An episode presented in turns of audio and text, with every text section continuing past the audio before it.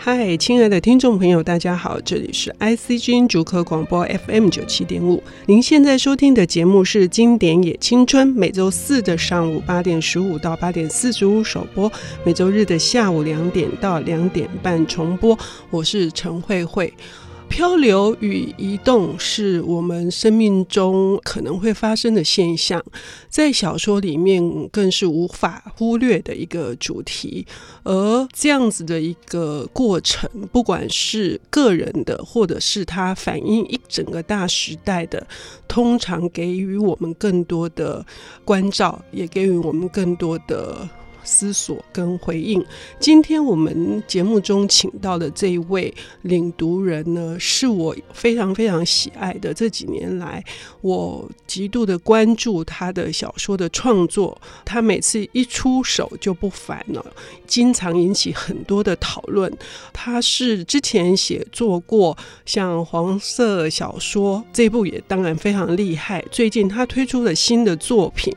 叫做《文艺春秋》，黄崇凯，崇凯你好。慧姐好，各位听众朋友，大家好，我是崇凯。哎、欸，我平常跟你讲话，没有想到你在麦里面的声音这么好听，哎。OK，所以今天呃，我刚刚已经讲了，就是关于我们的生命里面，经常会有可能是这种出走，是不一定是主动的，很多的时候是因为环境，因为时代的变迁，呃，必须有这样子的一段，可能是。呃，极度艰辛跟充满了创伤的过程。而崇海今天要为我们带来的是哪一本经典呢？呃，今天想要为大家介绍的是聂华苓的《伤青与桃红》。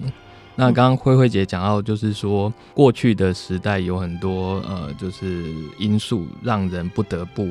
离家出走。嗯，对。那有的时候是当然是一个很家庭个人的因素，有的时候是。整个家国、整个时代的因素，逼你不得不呃，就是往外走这样。那我觉得，像我们现在在呃这个已经非常全球化的时代，就是出走这件事情是一个非常常见的。就是说，呃，可能我们平常在就是工作之余，你就是会想要到呃哪个国家，到邻近的日本、香港。或是东南亚的国家度假这样，嗯，那也有的是，就是说，因为全球化的关系，很多产业其实都紧密结合在一起的，嗯，所以你也不得不，比如说到中国大陆工作，嗯，呃，到东南亚工作，嗯，那这个移动的经验就是跟呃以前真的是有点不太一样。嗯，那我们现在讲的这个以前呢，就是要讲的就是聂华苓的这本《伤青与桃红》，他的故事就是说，简单讲。他从一个在四川重庆所谓的大后方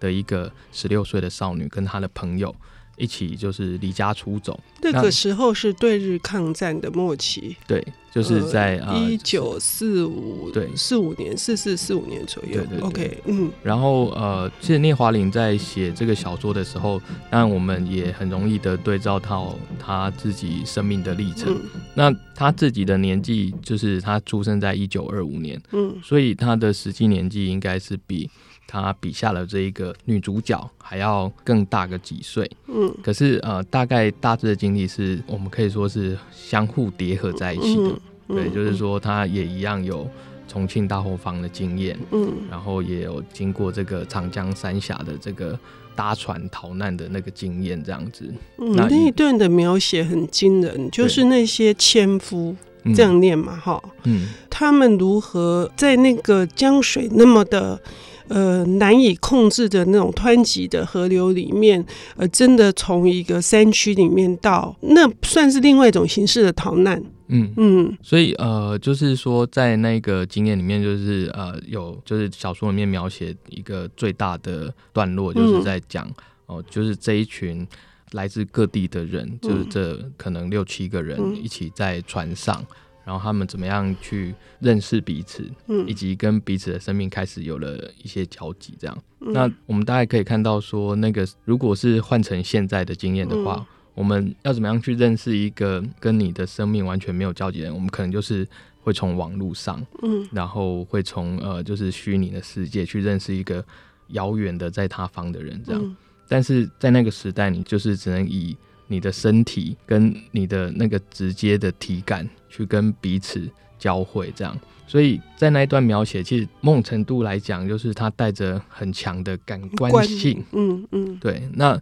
这感官性呢，就是说，它会让我觉得聂华苓在写一种女性身体的觉醒。嗯，跟跟着她呃开始离家出走的时候，她对于呃生命这件事情开始有了一点自我的意识跟觉醒。这样就是说，她不再是一个呃一户人家里面的女儿了。嗯。而是要出来，要成为一个女人了，这样。嗯嗯，他接触到呃这些不认识的男人，有老有少，然后有不同的职业、嗯、不同的经历，而且他们还因为船卡在那个大石头上面，还是一种生命共同体的那种概念。嗯，就是跟原来是一个乡下里面的一个呃小户人家的，都是完全不同的。那像这样子的经验，你就是必须要离开家，你才有可能会获得嘛。嗯嗯，嗯，嗯。那所以说，呃，就是他这一段最后那个船搁浅在、嗯、呃，就是江河的中间的那个时候，跟着雨水的消息一起传来的是，呃，就是日军投降的消息，这样。嗯嗯。对，就是你好像会看到一个略带一点光明的一个描述，这样。嗯嗯，嗯。可是翻到呃下一个段落的时候，你会发现说。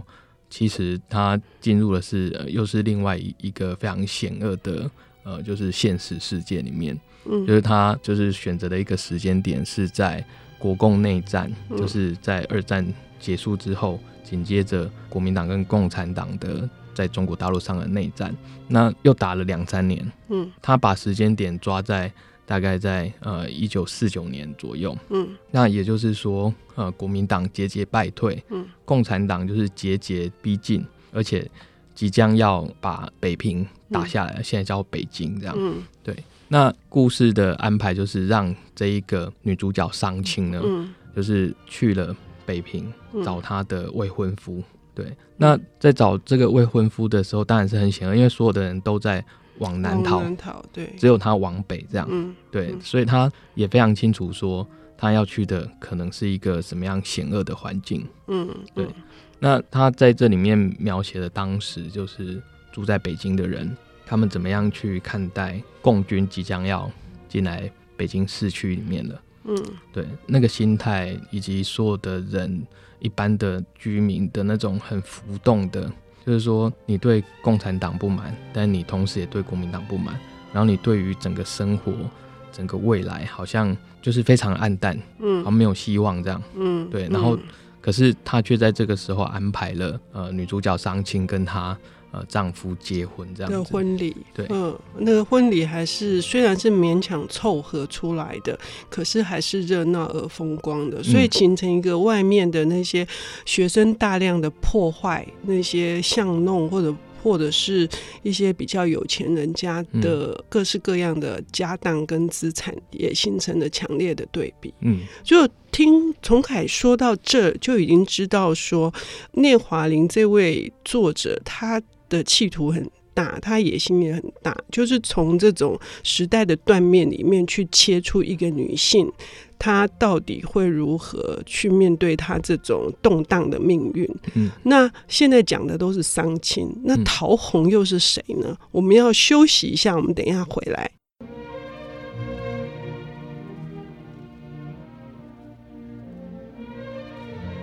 欢迎回到 IC 之音竹科广播 FM 九七点五，现在进行的节目是《经典也青春》，我是陈慧慧。今天我们邀请到的这位领读人是新晋出版的《文艺春秋》这一部，呃，深受不管是文坛或者是读者，呃，非常重视而且讨论，而且更要恭喜是再版了的，呃，小说家黄崇凯。崇凯今天为我们带来的这本书是呃《三辈子》这本。呃，也是重量级的自传作品的作者聂华苓，他在一九九七年在台湾出版的这本《桑青与桃红》。刚刚讲到了桑青这个女子的一个经历哈，但是因为这本书太重要，它有太多的信息要承载，所以我们接下来要听听，就是从海怎么样来呃为读者在说明这本书最值得我们关注的还有哪些点。刚刚讲了非常多呃伤亲的部分，嗯、那刚刚慧慧姐有问到说，那桃红呢？那桃红这一个角色，其实从一开始小说打开了第一页，嗯，桃红的第一句话就是说伤亲已经死了，这样、嗯，对。那我觉得桃红在呃聂华苓的安排里面，当然他就是伤亲的另外一个分身，嗯，也就是说他是自我构造出另外一个人格，叫做桃红，嗯，而这个桃红呢，他是呃非常的放荡啊、呃，非常的不羁，非常的自由，非常的开放的一个。呃，性格，嗯，完全是跟商亲是背道而驰的，嗯，所以为什么会创造出这样的角色呢？因为刚刚讲到，呃，就是说商亲他从呃在二战末期抗战快结束的时候，就是有那个逃难在那个长江三峡上面受困的经验，以及呃他后来结婚的时候在北京被共产党围城的经验，那接着他在四九年之后来到台湾。他又有呃，就是等于是被囚禁或是软禁自己的经验，因为伤心的丈夫是公务员，他亏空公款，嗯，然后被通缉，结果他们一家三口就借住在朋友家的阁楼里面，嗯，那整天就是一家三口都只能在阁楼里面生活，嗯，他写那种整个密闭空间如何委曲求全的在呃那个屋子里面生活是。呃，如今看来是非常的恐怖。呃，尤其是他小讲他的女儿三娃哈，三娃从阁楼，他们完全没有办法直起身子。都是用爬的，然后，呃，念华林的手法是三娃用爬的。可是有一天，他们都觉得他站不起来。可是有一天，终于有一个机会，让三娃可以出到那个院子，却发现他不仅可以站得很好，而且他可以走得很好。我觉得这一段看起来真的是触目惊心的那种经验。如果眼睁睁的看着自己的女儿、自己的家人是这种被。密闭式的这种囚禁，这么囚的岁月，这也是他很厉害的一个象征的手法。嗯，我觉得，呃，就是说他在描写，就是关于小孩的部分，嗯，就是伤娃的部分，嗯，就是说。因为他看到两个大人，爸爸妈妈在这个狭小的阁楼里面，嗯，都没有办法好好的站起身子，所以他就觉得说，好像人在这个世界上，就是应该要这样子，就是歪着身子，嗯，然后在地上爬行的那个姿态，这样。他从来不知道什么叫做站直身子的感觉，嗯，所以当他有那个机会去站直身子的时候，他也终于看到外面的世界是什么样子。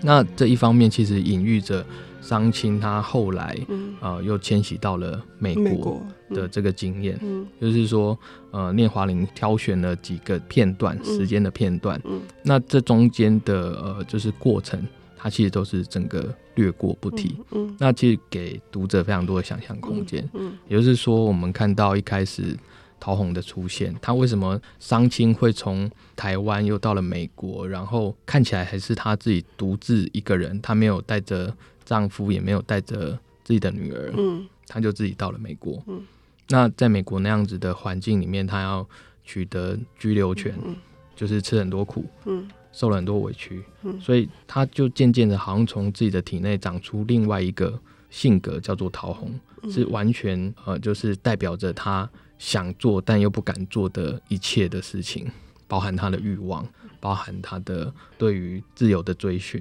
这样，嗯，也就是说，一个人在面对各式各种的迫害或者是压迫的情况之下，呃，人可能会有不同不同的一种长成的方式。嗯，而他长成的，就是完全跟呃传统的拘束的，然后非常的。良家妇女式的商亲完全背道而驰的，嗯，这样子的桃红，嗯、可是桃红那个聂华苓如何处理桃红的命运？在小说里面，当然就是说让商青跟桃红他交错着出现，这样子，嗯、就是只要商青的呃，就是那个独白一段之后，接着就是桃红的独白，嗯，然后他们好像是前一方讲了要去做什么事情，接下来另外那个性格就马上要推翻他，这样，嗯。所以商青或者是说桃红这个人不断的在逃避美国的移民局的人来调查，嗯，所以他不断的好像进入了一场公路电影这样子，不断的往西跑这样子，对。可是他最后还是逃到了他认识的这些华人的身边，然后他有小孩，那一下子想生，一下子又不想生，嗯，那就在那边徘徊。那最后又回到纽约的时候，他又想要呃，就是决定说，那我今天我还是要生下来了，可是我要跟另外一个人结婚，因为她让她怀孕的是另外一个在。美国的有妇之夫这样，嗯、对，嗯、所以他等于是说，在我们可以想象那个年代，就即使在美国，他还是有很多保守的层面存在。那是呃，大概一九七零年代左右。嗯嗯所以这样子一本书，在当年来说是不仅是备受争议，而且甚至还会视为离经叛道哦。这么容易的这本书，它没有经过波折，就可以在解严之前在台湾出版吗？这本书当然是没有在呃解严之前在台湾出版，因为它一开始在一九七零年代的时候在联合报上面连载，嗯、那就是因为它提到了太多所谓的伤风败俗的事情。那当然，这对于我们现在的读者来讲，那都不算什么了啦。对，嗯、他就连载遭到腰斩，后来移到香港继续连载，嗯、后来在香港出版这样。嗯，那可是这个书呢，在我们手上拿到了这个一九九七年的时报出版的版本之前，嗯、他曾经出了呃六个版本，每个版本都有大小不一的删减，都因应出版地方的政治的规范这样。对，那我觉得就是说，呃，当然。它的出版的艰辛可以反映，就是每个时代、每个地区的呃一个政治气候的变化。那现在我们再来看它的时候，其实我们可能更有感觉的是说，嗯、我们生在这样子一个呃全球化的时代，我们时时会有移动，嗯，然后甚至有些人就是他可能移动出国留学、出国工作，嗯，那他就必须要在异地开始落地生根了，嗯，那他怎么样去面对？呃，自己生长的那个文化的经验，嗯，又怎么样去跟他成长之后，呃，就是在工作，在呃面临各种往后人生的这个异国经验，怎么样去结合在一起？嗯，那《伤青与桃红》这一个呃小说，当然就是说，它是一九七零年代的时候写的，距离现在已经超过四十年了，四十年，嗯，对。那现在我们再回去读这个小说，我觉得可能最重要的就是说，他曾经提醒我们，他提醒我们就是说，我们曾经有过那样子的一个封闭而压抑的、受到禁锢的年代。嗯，那现在就是我们的整个离散的经验已经有所不同了。嗯，可是我们仍然在离散，我们仍然在各式各样的文化选择里面。要去寻找一个安身立命的地方，这样。嗯嗯，我读的时候也呃，充分的去想到刚崇海说的。呃，这种禁锢，呃，这种飘荡不安的这样子的一个生命，最后它会变成什么样子的形貌？我也在呃，崇凯的小说《文艺春秋》里面，就是篇名第二篇叫《三辈子》，这个也非常推荐各位能够对照着来读，会更加的理解《伤青与桃红》以及聂华林。谢谢崇凯，谢谢。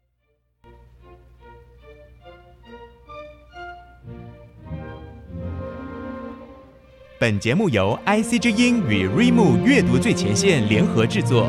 经典也青春，与您分享跨越时空的智慧想念。